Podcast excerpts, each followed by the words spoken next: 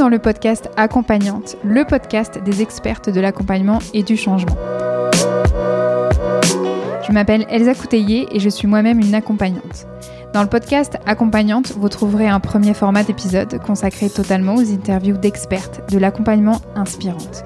Je leur ai tendu un micro et je suis revenue avec elles sur leur pratique, leur parcours, leur vie, leur formation et sur tout ce qui les a amenées à être les accompagnantes qu'elles sont aujourd'hui. L'idée, c'est de faire entendre les voix d'expertes de l'accompagnement et du changement pour qu'elles puissent à votre tour vous inspirer pour créer la pratique et la vie qui vous ressemblent. Dans Accompagnante, vous trouverez aussi un deuxième format où je prends la parole en solo pour revenir sur des thématiques plus précises concernant l'accompagnement et le fait de devenir accompagnante justement et de construire son activité et sa pratique. Pour ne manquer aucun épisode d'accompagnante, vous pouvez me suivre sur Instagram à Elsa et abonnez-vous sur votre application de podcast préférée. Allez, c'est parti pour un nouvel épisode. Bonne écoute.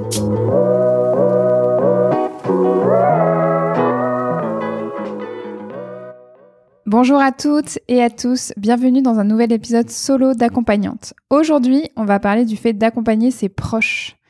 Alors, est-ce que c'est une bonne idée ou une fausse bonne idée? On va voir ça ensemble.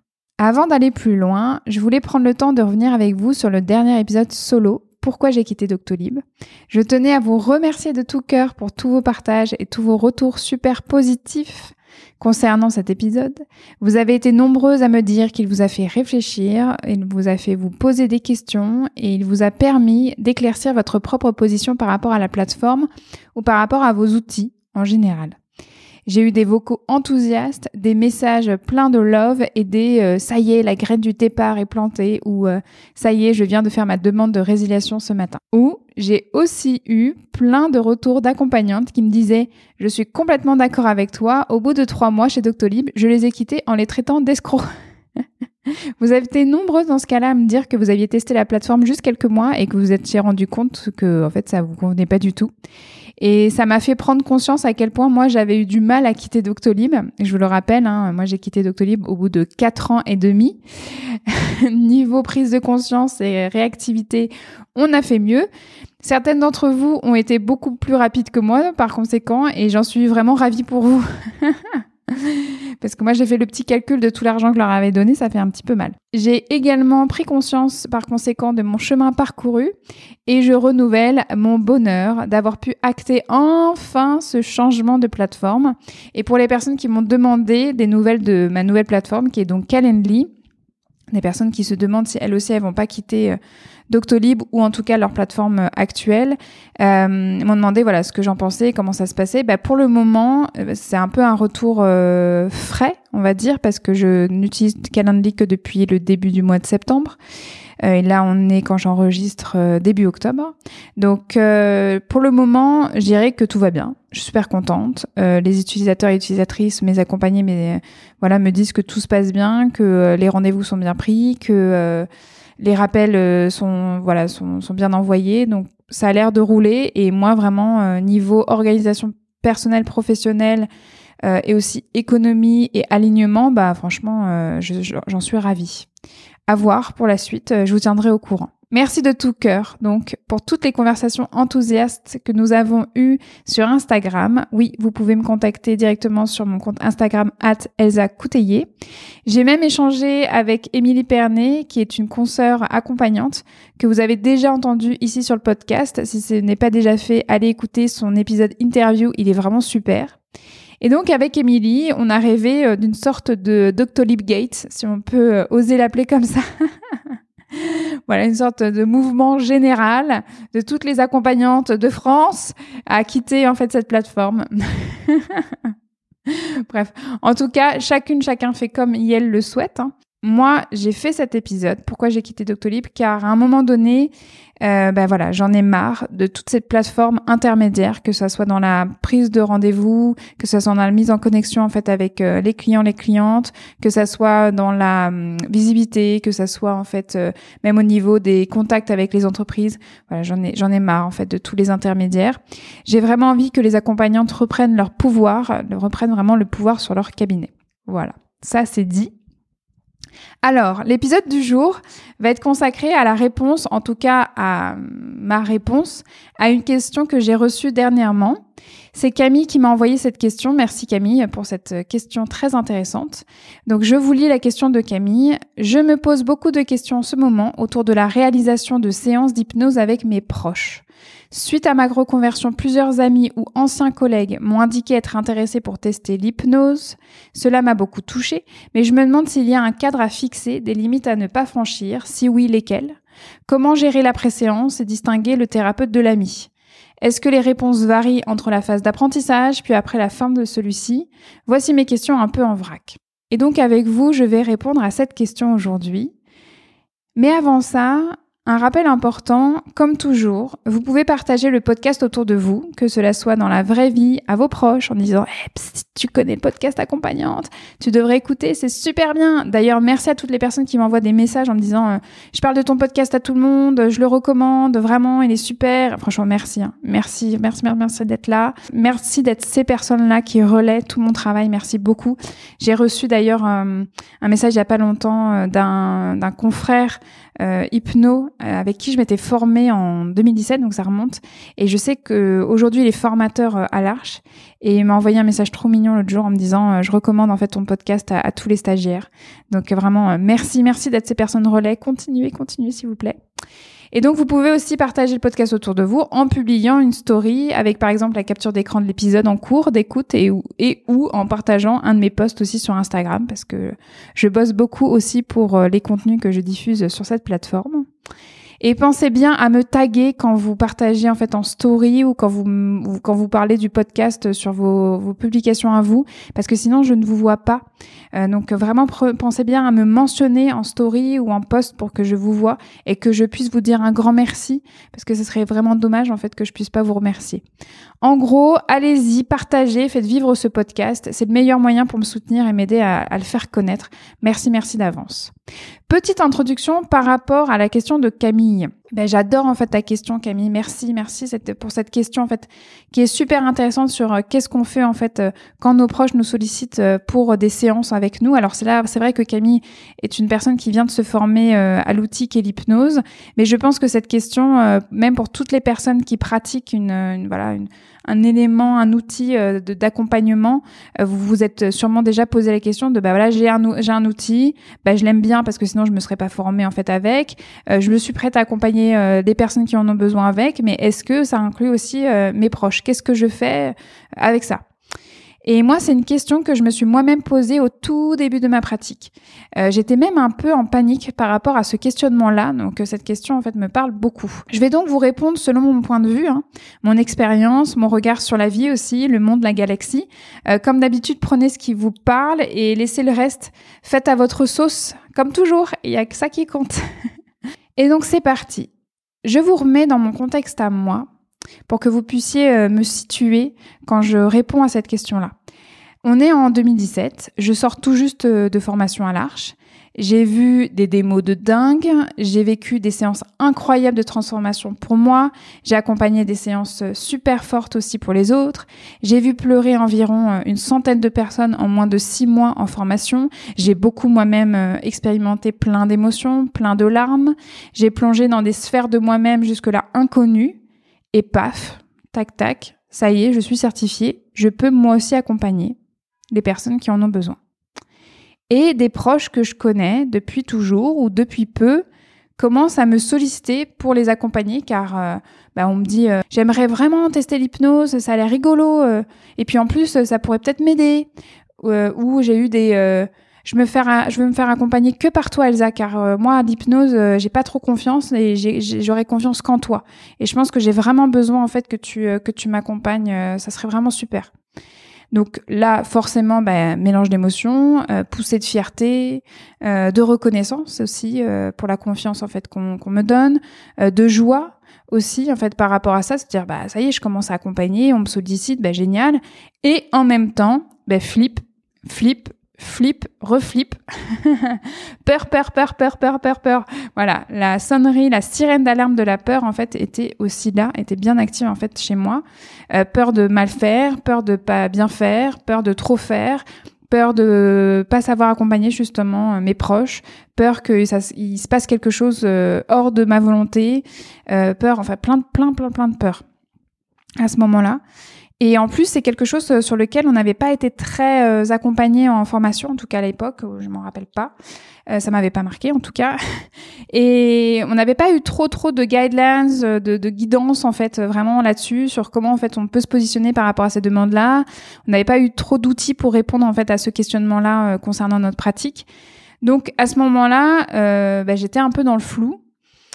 Et, euh, et, ça m'a fait faire des bêtises. Je vais revenir à ça dans quelques instants. Et donc après avoir fait quand même une première grosse bêtise par rapport à ça, euh, bah, je me suis dit quand même ça serait bien que j'appelle euh, euh, des personnes qui sont plus avancées que moi sur leur chemin. Donc j'avais réussi à appeler un confrère euh, installé euh, depuis un depuis un certain temps pour avoir son avis, pour avoir aussi un retour d'expérience là-dessus sur comment lui il avait fait pour gérer ça. Mais ça, je vous raconterai ça un peu plus tard dans l'épisode. Je voulais juste vous dire, en tout cas en faisant cette petite introduction, de si tu te poses la question, si tu te poses cette question, je compatis, parce que j'ai été à ta place. Chapitre 1, déjà, ça veut dire quoi proche? Quand on dit bah voilà j'ai des proches qui me sollicitent, des proches qui veulent euh, voilà être accompagnés par moi, bah, qu'est-ce que ça veut dire proche? Dans la question de Camille, on entend en fait que proche pour elle c'est euh, des amis ou des anciens collègues qui la sollicitent. Mais on pourrait aussi penser euh, au conjoint, à la conjointe. On pourrait penser aussi aux enfants on pourrait euh, bien sûr imaginer que bah, c'est la famille, les parents, les frères, les sœurs, les tatas, les tontons, les cousins, les cousines. Bon, je vais pas vous faire tout l'arbre généalogique, mais je prends le temps de les évoquer, de les nommer en fait euh, à peu près tous et toutes, pour que vous puissiez déjà sentir ce que ça vous fait en dedans quand je dis que vous pourriez accompagner avec votre pratique là, tout de suite maintenant, bah, ces personnes-là. Alors que vous soyez en tout début de pratique, au milieu ou à la fin de votre pratique, votre carrière, je ne sais pas. Mais voilà, de vous poser la question de qu'est-ce que ça veut dire pour vous, en fait, euh, quelqu'un de proche. Et puis donc euh, proche, comme je vous disais, euh, ça peut être aussi bah, le mari ou la femme de votre meilleur pote. Ça peut être aussi la fille de votre meilleure copine. C'est aussi ça en fait. C'est bah oui, il y a un ami, une amie qui nous fait confiance, et ben il nous envoie en fait des personnes. Et puis bah, ces personnes-là, bah, avant, on pouvait peut-être les connaître un peu beaucoup passionnément parce que bah, on les, on part tout en vacances avec ces personnes-là, parce qu'on les a, a, déjà fait du babysitting auprès de ces personnes-là, et puis d'un coup, tac, on prend la posture d'accompagnante, on prend la posture en fait, voilà, de, de bah, une personne qui va t'aider concrètement euh, sur une demande en particulier. Et donc, bah, qu'est-ce que ça te fait en fait d'imaginer ça pour euh, pour toi? Alors, pourquoi je vous dis à vous là, tous, tous et toutes qui m'écoutez, bah, pourquoi je vous dis tout ça? Bah, pour que vous vous posiez en fait vous-même la question, vraiment. Posez-vous avec ces questions-là. Prenez le temps d'y répondre. Alors prenez le temps d'y répondre à chaud, prenez le temps d'y répondre à tiède, d'y répondre à froid. Je, ne sais pas comment ça serait en fait le mieux pour vous, mais qu'est-ce que ça veut vraiment dire proche en fait pour vous? Où est votre limite à vous? Qui est dans la sphère en fait Ok, ça fait partie en fait de mes proches. L'attaque, non, on passe de l'autre côté. C'est plus euh, quelqu'un que je considère comme proche.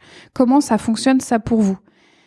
Et donc moi personnellement, proche pour moi aujourd'hui là en 2022, eh bien c'est toutes les personnes que je connais avant la première séance. Donc une consoeur en hypnose que j'ai déjà rencontrée par exemple en formation, bah, je la considère comme une proche. Mais ça peut être aussi bien sûr des personnes de ma famille.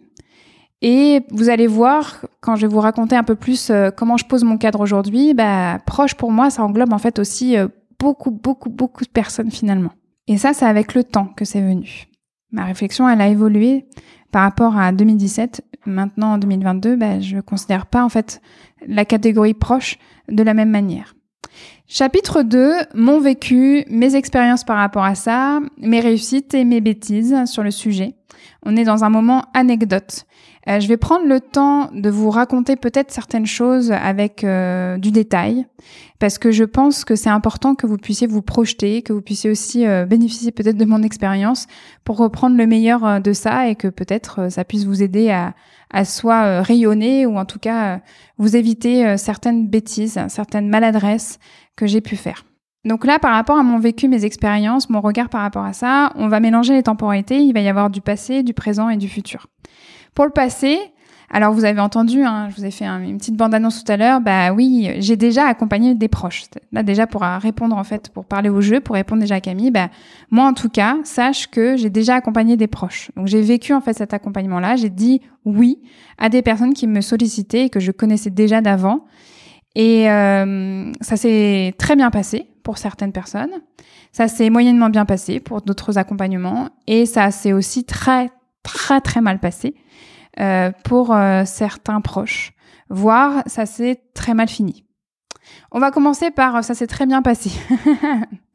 ça s'est très bien passé. Ben voilà, j'ai déjà accompagné euh, mon beau-frère, j'ai déjà accompagné ma belle-sœur, j'ai déjà accompagné mon mari euh, par rapport en fait à euh, des demandes, par rapport en fait à des besoins. Et donc j'ai utilisé mes outils d'accompagnante pour les aider sur euh, des demandes en particulier, sur des besoins à un moment T en fait dans leur vie. Donc c'était génial. Voilà, en plus j'étais j'étais super contente parce qu'ils pouvaient me découvrir sous cette facette-là. Ils pouvaient en fait aussi bénéficier de mes outils parce que c'est vrai qu'à un moment donné, il y a un peu une frustration. On a des super outils qu'on utilise au quotidien pour accompagner les autres, euh, pour s'auto-accompagner soi, et en même temps, quand on a nos proches qui ont des soucis, bah, on peut pas les accompagner, on peut pas les aider en fait avec ce qu'on sait bien faire en plus, parce que bah quand même avec l'expérience, on se rend compte quand même qu'on que nos accompagnements en fait euh, bah, à un moment donné ils aident à remettre du mouvement quand même. Ils aident aux personnes en fait à céder donc on aimerait bien en fait aussi aider euh, nos proches à céder eux-mêmes et ben en fait voilà, ben, parfois ça se passe très bien. Donc euh, là j'étais super contente, euh, les personnes étaient super contentes, donc tout va bien. Et puis tout était fluide, c'est-à-dire que bah, j'ai besoin de toi, ben oui avec plaisir. Et puis la séance en fait se passe bien, euh, les expériences sont fabuleuses, les transformations arrivent, et ben les personnes sont dans la gratitude et puis moi aussi et tout le monde est content. Voilà, donc ça c'est quand vraiment euh, le, on va dire le scénario idéal, quand ça se passe très très bien. Ben en fait c'est fluide et on se pose même pas de questions. C'est-à-dire que tout le questionnement de, de Camille qu'on a entendu sur euh, comment on fait la part des choses, quelle est la limite, euh, est-ce qu'il y a des limites à pas franchir, comment on fait pour distinguer le thérapeute de l'ami, ben là ça serait le thérapeute de la belle-sœur, le thérapeute de la de l'épouse. Eh ben en fait la question ne se pose même pas, tout tout se fait de manière hyper fluide. Donc top quoi. Là, je vais parler en fait euh, de la deuxième catégorie quand ça se passe moyennement bien. Ça m'est aussi arrivé, c'est-à-dire que j'ai déjà accompagné euh, voilà des, proches, des cousins, des cousines, euh, des, amis. Et, et puis là, bah, les personnes viennent à nouveau pour me solliciter, me disent bah, j'aurais besoin de ton aide. Et puis bah, là, déjà, il y a quelque chose qui est un peu moins fluide, même dans la dans la demande, même dans l'approche. Euh, peut-être que là déjà moi j'ai une intuition que la demande n'est pas la demande et que il euh, y, a, y, a, quelque chose qui sera à creuser plus. Et puis la synchro finalement elle se fait pas de ouf. C'est bizarre pourtant je connais cette personne, j'ai déjà discuté avec elle, j'ai déjà eu des conversations en fait même transformatrices que ça soit pour elle ou pour moi. On avait une telle complicité, une telle synchro que les choses se faisaient de manière fluide et que bah, la conversation, vous savez, c'est ce genre de conversation euh, où on se dit tiens il y a eu un avant après, ça fait des tilts, ça fait des avancées bah, pourquoi d'habitude en fait euh, j'y arrive en fait même quand je suis pas dans mon rôle d'accompagnante et là je vois que ça passe pas, ça marche pas, j'arrive pas à me poser dans la séance. Je sens que la personne en face aussi n'arrive pas à se poser en séance, elle elle sait pas trop en fait ce qu'elle doit faire, ce qu'elle attend de moi, ce que ce que j'attends d'elle et ce qu'elle peut attendre de moi. Voilà, c'est on sent que voilà, c'est un peu une onomatopée pour dire que c'est pas fluide quoi. Ça matche pas quoi. Et là, euh, ça peut être très compliqué. Et là, ça pourrait en fait vraiment euh, valoir le coup de, de regarder en supervision ou de prendre le temps peut-être d'écouter les émotions que moi ça me provoque en fait dans ces moments-là. C'est très très compliqué et c'est là où moi je vais je vais arriver de façon à, à, ce que je vais vous raconter en fait euh, comment je pose mon cadre aujourd'hui. Moi, ça m'a fait me sentir en tout cas c'est dans dans ces situations-là, dans ces premières situations parce qu'à nouveau je remets le contexte. Hein, ça, on est sur les années 2017, euh, 2018, voire 2019, mais bon, je pense avant 2019 en tout cas, ça c'est sûr où euh, je me rends compte, c'était des tests où je me rends compte, tiens, eh ben là, en fait, euh, je pensais que ça pouvait bien se passer, et en fait, ça se passe pas aussi bien que ce que j'avais imaginé.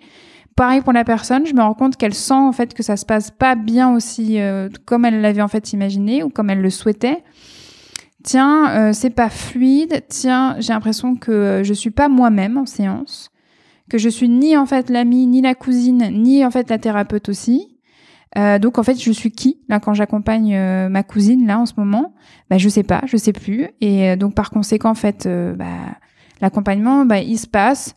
C'est, je dirais pas que ça se passe mal, hein, il se passe, mais c'est moyen, c'est c'est tiède quoi. Et souvent, bah, un accompagnement tiède, bah, franchement, non merci quoi. Les personnes viennent pas pour un accompagnement tiède, et moi j'accompagne pas pour un accompagnement tiède. Donc voilà, moyen.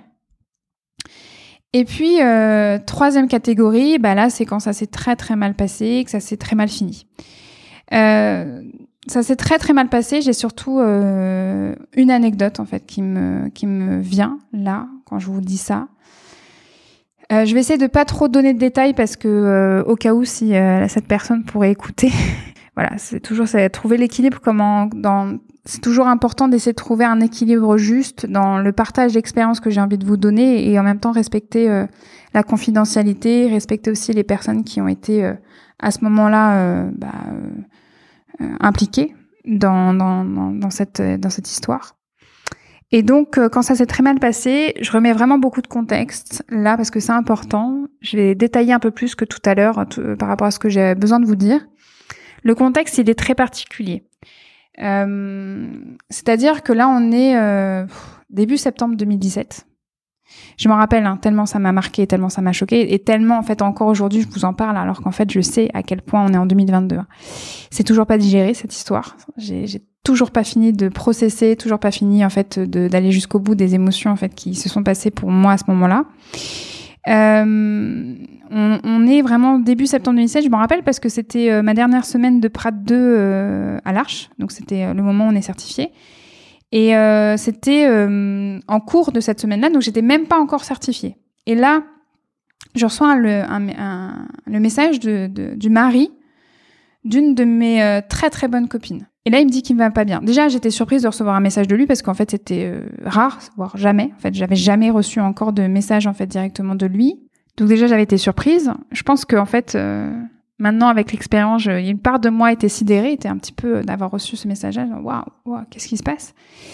Et euh, donc, quand vous êtes en état de sidération, ben, vous n'êtes pas vraiment dans les meilleures dispositions et disponibilités pour bah, être vous et agir en fait en conséquence. Bref, il m'envoie ce message et il me raconte euh, de but en blanc qu'il va pas bien, qu'il se pose énormément de questions et que en fait, euh, euh, comme je le connais, comme aussi on a un petit peu le même caractère sur certaines choses de par rapport à la vie, bah, en fait, je serai la personne en fait qu'il lui faut pour pour l'accompagner, que en fait il compte sur moi pour l'aider et qu'il a vraiment besoin de mon aide. Donc, ok, d'accord, je reçois ça. Et là, en fait, j'étais extrêmement perturbée parce que j'étais même pas encore accompagnante, j'étais même pas encore certifiée. Alors oui, ça allait arriver dans quelques jours, mais quand même.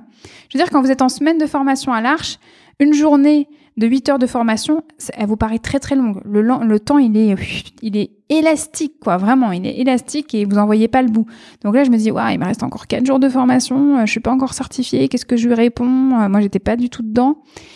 Et là, vous me diriez maintenant à froid, bah, dis-lui ça, Dis-lui que t'es pas encore certifié, euh, dis-lui que euh, t'as pas la tête à ça, que tu peux pas encore lui, répondre, prends ton temps. Bah oui, bah oui, mais non. Maintenant, avec l'expérience et le calme et le recul, bah oui, bien sûr, ça paraît en fait la solution idéale. Mais c'est pas, elle était pas du tout accessible hein, cette cette euh, réponse à ce moment-là. Donc je lui réponds euh, que que oui, bien sûr, et que là, ce que je lui proposais, c'était peut-être de m'écrire par mail, de prendre son temps et de m'écrire par mail euh, ce qu'il le taraudait, euh, ce qui se passait, euh, ce qui se passait dans je vais pas bien. Mais qu'est-ce que ça veut vraiment dire? En fait, je vais pas bien. Alors, à nouveau précision importante, pourquoi je lui demande de m'écrire un mail? J'aurais pu l'appeler ou je sais pas. Et en fait, je lui demande en fait de m'écrire un mail parce que euh, je venais en fait d'avoir un échange avec une formatrice à l'Arche qui me disait que elle, dans son processus, quand les gens prenaient contact avec elle, elle demandait, elle faisait pas d'échange téléphonique, elle demandait aux personnes de revenir par, par mail à elle en expliquant en fait leur demande, noir sur blanc. Elle dit oui, elle me disait oui, c'est ça leur permet en fait de, de, de, se positionner pour eux-mêmes déjà et d'éclaircir leur demande et surtout ça fait déjà un, premier, une sorte de première version du contrat par rapport à l'accompagnement. Ok, qu'est-ce que en fait ils attendent de eux, qu'est-ce qu'ils attendent de moi, et c'est comme si ça posait les choses et qu'après en fait elle reprenait le mail avec la personne et puis euh, c'était un premier support euh, d'échange en fait pour la première rencontre, euh, voilà quand l'accompagnement en fait démarre. Ok, donc moi en fait en bonne ref externe au moment en fait de ma formation, ref externe en fait pour les personnes qui ne connaîtraient pas, c'est l'idée en fait de prendre ses choix, de, de prendre les éléments en fait plutôt par rapport aux autres. Et souvent, quand on est en formation, on est souvent en fait en référence externe. On vient apprendre, donc on est un peu une éponge et on prend en fait euh, ce qui passe, quoi, tous les éléments d'apprentissage. Bah là, en fait, bah, j'ai pris cet élément d'apprentissage. Je me suis dit, bah, ok, bah, on va tester en fait ce que cette formatrice vient de me dire. Je vais lui demander de m'écrire un mail. Comme ça, euh, un peu plus à savoir en fait à cerner sa demande, dans qu'est-ce qui en fait il attend de moi, et puis je vais sentir ou pas si je peux me positionner. Bon, voilà, donc je lui demande, il me dit ok, d'accord, je t'envoie le mail et tout. Et, euh, et donc euh, quelques temps hein, vraiment après, je crois que c'est vraiment quelques quelques jours, même pas quoi, le lendemain sur le lendemain, il m'envoie le mail. Et là, oh à la lecture du mail, état de sidération totale quoi. Je lis des trucs mais et parce que, en fait, en gros, il me disait dans son texto qu'il venait pour un sujet A. Et en fait, dans son mail, euh, j'ai lu un sujet Z, quoi. Et là, là, ça, c'était très dur parce que c'était des sujets Z qui concernaient en fait ma meilleure pote. Et là, comment je fais? J'ai déjà des premiers éléments. Je lui ai dit que j'étais d'accord pour l'accompagner. Il me raconte des trucs qui mettent dans une position extrêmement inconfortable. Et là, en fait, je sais plus quoi faire. Et là, je vrille, quoi. Je vrille et je m'enlise, je m'enlise. Et en fait, à cette époque-là, comme j'étais pas vraiment installée, j'avais même pas de cabinet, en fait, encore à l'époque. J'avais même pas encore signé, en fait, pour le centre de Sésame, pour euh, le cabinet partagé.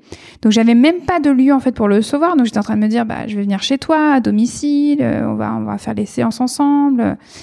Et fait, bref. Du coup, quand j'ai vu ces sujets Z, concernant en plus ma meilleure pote, euh, bah, qu'est-ce que je fais quoi? Et donc là, voilà, c'était c'est très compliqué parce que c'est inconfortable et puis surtout ça a activé de ouf, mais de ouf ma posture de sauveuse. Alors le concernant lui, mais concernant en fait ma pote aussi.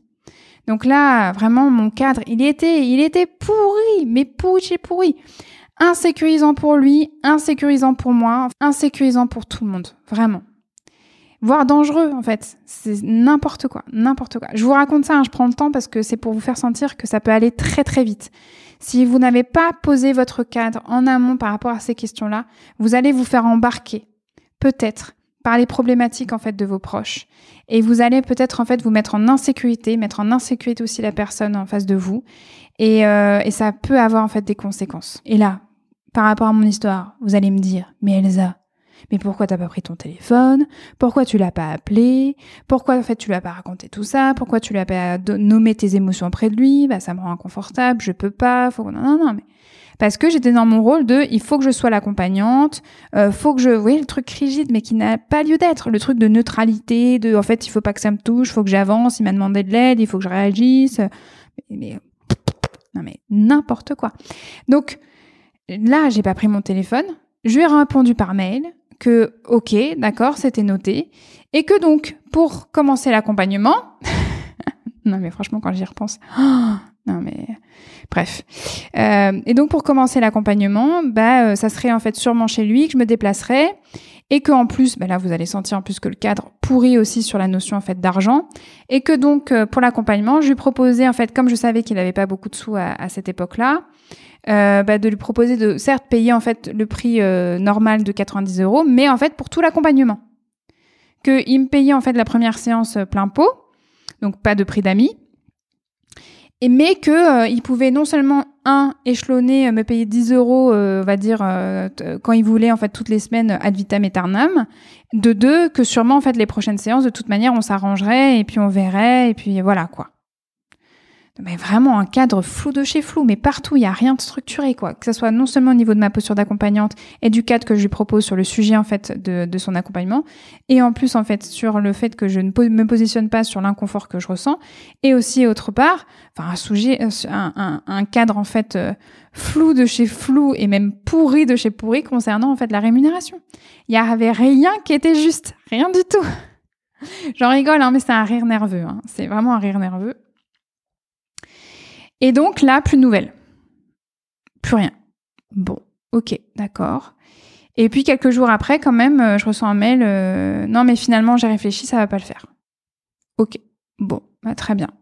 Donc moi, je passe à autre chose, mais je sens que, hmm, bon, peut-être que, il aurait peut-être fallu même à ce moment-là que je prenne mon téléphone et qu'on s'appelle et qu'on échange. Bref, je laisse pourrir le truc je laisse mourir le truc parce qu'en fait j'ai honte, parce que je culpabilise, parce qu'en fait je suis pas fière de moi, parce qu'en fait je me dis que j'ai fait une bourde et donc ben euh, au lieu de l'affronter, le traverser, bah voilà, parfois on n'est pas au top du top et euh, et ben en fait je laisse pourrir le truc. Et en fait le truc me revient en fait en pleine figure par rapport en fait à mes meilleures potes que je vois en fait dans un cadre autre qui n'a rien à voir en fait avec tout ça, euh, une soirée en fait entre amis. Et là, en fait, euh, elle me dit, je sais qu'il m'a demandé de pas revenir sur le sujet auprès de toi, mais moi, je peux pas, je peux pas ne, je peux pas ne pas t'en parler. On a été très surpris et très, oui, très déçus en fait par ta réponse, par ta manière de gérer en fait sa son, son besoin d'aide, et donc on n'a pas compris. Et là, bah, je, je me suis vue en fait chercher des justifications auprès de cette copine-là, alors qu'en fait, je ne pouvais pas lui dire vraiment ce qui s'était passé. J'arrivais pas à nommer moi-même. En fait, c'était tellement frais et j'étais tellement en fait pleine d'émotions et honteuse et euh, peu fière et euh, de la culpabilité, et puis en même temps aussi beaucoup de colère d'avoir été embarquée là-dedans. Euh, voilà, un sentiment un peu de, trahison aussi que je ressentais. On, me demande de l'aide en me mettant sur un piédestal presque, en me disant c'est toi en fait qui, qui doit m'accompagner parce que toi tu me connais, toi tu sais comment je suis, tu sauras en fait m'accompagner. C'est pour un sujet A et puis en fait derrière quand je dis oui, ah ben non c'est pour un sujet Z quoi. Waouh Et en plus un sujet Z qui, qui enfin non merci mais non merci plus jamais quoi. Donc plein plein plein d'émotions mélangées. Et là, je me retrouve à donner des justifications, des explications, mais ça n'avait pas lieu d'être. C'était pas déjà le cadre qu'il fallait pour, pour s'expliquer. C'était déjà pas la personne avec qui il fallait que je m'explique en premier. Donc bref, vraiment horrible. Et ça, en fait, comme je suis une personne extrêmement rancunière, qui aussi, en fait, sur les bords, même si j'ai, même si la colère, en fait, c'est une émotion que j'aime bien, mais en fait, déjà la Zaza de 2022 qui vous parle, c'est pas la Zaza de 2017. Bah, à cette époque-là, en fait, je me suis complètement fermée comme une huître. Euh, j'essaie un peu de discuter, de me positionner, mais c'était extrêmement difficile pour, euh, bah, sans révéler en fait vraiment, bah, sans rompre en fait la confidentialité de l'accompagnement, même s'il n'avait pas démarré, que je n'étais pas dans la position en fait de, de, donner des explications par rapport à tout ça, le pourquoi du comment peut-être en fait j'avais été complètement paumée euh, dans, dans, dans, cette histoire. Et donc en fait je me suis fermée comme une huître, euh, j'ai ravalé en fait ma colère et quelque part en fait pour me protéger, bah, j'ai coupé les ponts. Voilà. C'est moi qui ai mis un stop parce que en fait il y avait quelque chose vraiment qui me convenait pas. Il y avait aussi quelque chose du coup qui était euh, dit en fait dans cette relation, en fait euh, quelque chose qui avait été qui était là, qui était sous-jacent. Mais on va dire que euh, cette expérience a mis le doigt, a, fait un peu déborder le vase, on va dire. Donc voilà, je vous préviens en fait de tout ça parce que je pense que c'est important que vous ayez un peu ce retour d'expérience là. Ça montre aussi en fait que le questionnement par rapport au j'accompagne ou pas les proches, en fait, c'est pas que en séance. C'est pas comment en fait je peux bien accompagner mon proche là qui m'approche là qui vient me voir en séance. Comment en fait euh, à l'intérieur de la séance en fait ça se passe. C'est aussi en fait euh, tout ce qui entoure la séance. C'est le avant c'est le pendant et c'est le après c'est tout ça en fait qui est important de structurer et de cadrer en fait pour vous-même parce que là vous voyez dans cette euh, dans cette histoire là dans ce ça s'est très mal passé euh, c'est clairement en fait euh, dans, dans, cette histoire-là que je vous raconte, dans ce qui ça s'est très mal passé, ça s'est très mal fini, ça s'est joué en fait sur l'avant-séance. Ça peut et puis à nouveau, je vous le dis, ça peut aller très très vite. Vous pouvez être attrapé par les autres avec cette casquette en fait d'accompagnant d'accompagnante sur des sujets, sur des éléments, sur des bouts en fait, des facettes de la personne que normalement en tant qu'ami ou en tant que proche, vous n'avez pas accès et que là très vite, ça peut en fait, euh, ça peut basculer. Donc voilà, c'était euh, mon expérience par rapport à ça. Donc voilà, ça s'est très bien passé, ça s'est moyennement bien passé, puis là, ça s'est très mal passé, ça s'est mal fini. En conclusion de ce chapitre 2 concernant mon vécu, mes expériences par rapport à ça, euh, et surtout concernant en fait cette catégorie de ça s'est très mal passé, j'ai quand même envie de poser ma gratitude concernant en fait euh, cette amie et son mari. Euh, grâce à eux, ben j'ai pu, on va dire très vite dans ma pratique, me positionner. Je me suis laissé attraper une fois, je me suis pas, je me suis pas laissé en fait attraper une nouvelle fois. C'est-à-dire que plus jamais, je me suis vraiment c'était un sentiment de plus jamais. C'est-à-dire plus jamais j'ai envie de me retrouver dans une situation pareille. Et je pense que quand je vais vous raconter euh, au niveau du chapitre 3 le cadre que je pose aujourd'hui pour ma pratique, euh, c'est clairement en fait lié euh, à cette époque-là de ma vie. Et c'est encore très lié de toute manière au fait que j'ai pas totalement processé toutes les émotions qui sont encore liées à cette histoire-là. Peut-être que le jour où j'aurais vraiment pris du recul, où j'aurais vraiment processé en fait vraiment tout ce qui s'est joué pour moi à ce moment-là, Peut-être que à nouveau mon cadre en fait changera, mais on va dire que je suis un petit peu. C'était peut-être un, presque un vécu traumatique. Hein. Il y a eu un avant-après en fait hein, pour moi par rapport à, cette histoire-là.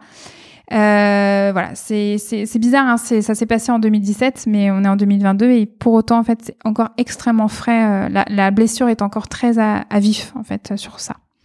Voilà ce que j'avais à dire euh, là-dessus. Donc ça c'est pour la catégorie voilà du passé. Maintenant je vais vous parler du présent. Donc aujourd'hui, au présent, on est en 2022. J'ai donc 5 ans d'expérience derrière moi à présent. Et donc aujourd'hui, bah, mes proches euh, savent tous que euh, j'accompagne et que j'accompagne avec des outils plutôt orientés thérapie brève, donc euh, hypnose, EFT, rêve éveillé, rythmo qui est un dérivé de l'EMDR et plein de grilles de lecture et plein de, de, principes, de théories en fait sur l'accompagnement. Et donc voilà, toutes les personnes autour de moi sont au courant de tout ça et donc forcément, bah, il y a des situations au présent qui, qui arrivent, comme par exemple, euh, là, il y a pas longtemps, j'étais dans une réunion familiale et ça a pas loupé. J'ai un cousin qui est venu me voir en me disant euh, Alors, Elsa, euh, t'as toujours ton cabinet? Tu fais toujours de l'hypnose? Alors, justement, faudrait que je te parle d'un truc. Faudrait que je te parle d'un truc je pense qu'il y a moyen que tu m'aides, il y a moyen qu'avec l'hypnose, voilà, tac, tac, tu puisses aller débloquer tout ça, voilà. Et donc aujourd'hui, moi, ce genre de conversation, j'esquive, mais j'esquive de fou. Si vous saviez, tac, tac, tac, languille, je fais languille. Ah ouais, ah ok, d'accord, très bien. Bah ouais, ouais, on en discutera à l'occasion, ouais, carrément. Alors, par contre, là, il faut que j'y aille. Voilà, je, je coupe court. Maintenant, en fait, euh, j'esquive. Parce que j'ai pas envie de savoir, en fait, euh, quel est ce truc-là. Vraiment, euh, voilà, j'ai pas envie d'aller de mettre les mains dedans, les pieds dedans, les oreilles dedans. ça pourrait être un tout petit truc, ça pourrait être un moyen truc, mais si la relation, voilà, c'est un cousin en fait avec qui euh, bah, on se parle peut-être euh, au mieux euh, une fois par an. Donc il n'y a pas de relation en fait vraiment là-dessus. Il me connaît pas du tout en tant qu'accompagnante, il connaît pas du tout ma pratique, il connaît pas du tout, du tout ma, mes, valeurs en fait sur l'accompagnement, il connaît pas du tout en fait comment je pratique l'hypnose. Donc bref, il y a, y a, un truc qui est pas du tout à sa place. Donc moi en fait, au lieu de, de, de voilà de, de, mettre les mains, les oreilles dedans euh, et de perdre de l'énergie et que lui en fait il perd son énergie aussi, que bon bref, je coupe court, j'esquive de fou. Voilà, c'est direct maintenant, c'est réflexe, euh, j'esquive.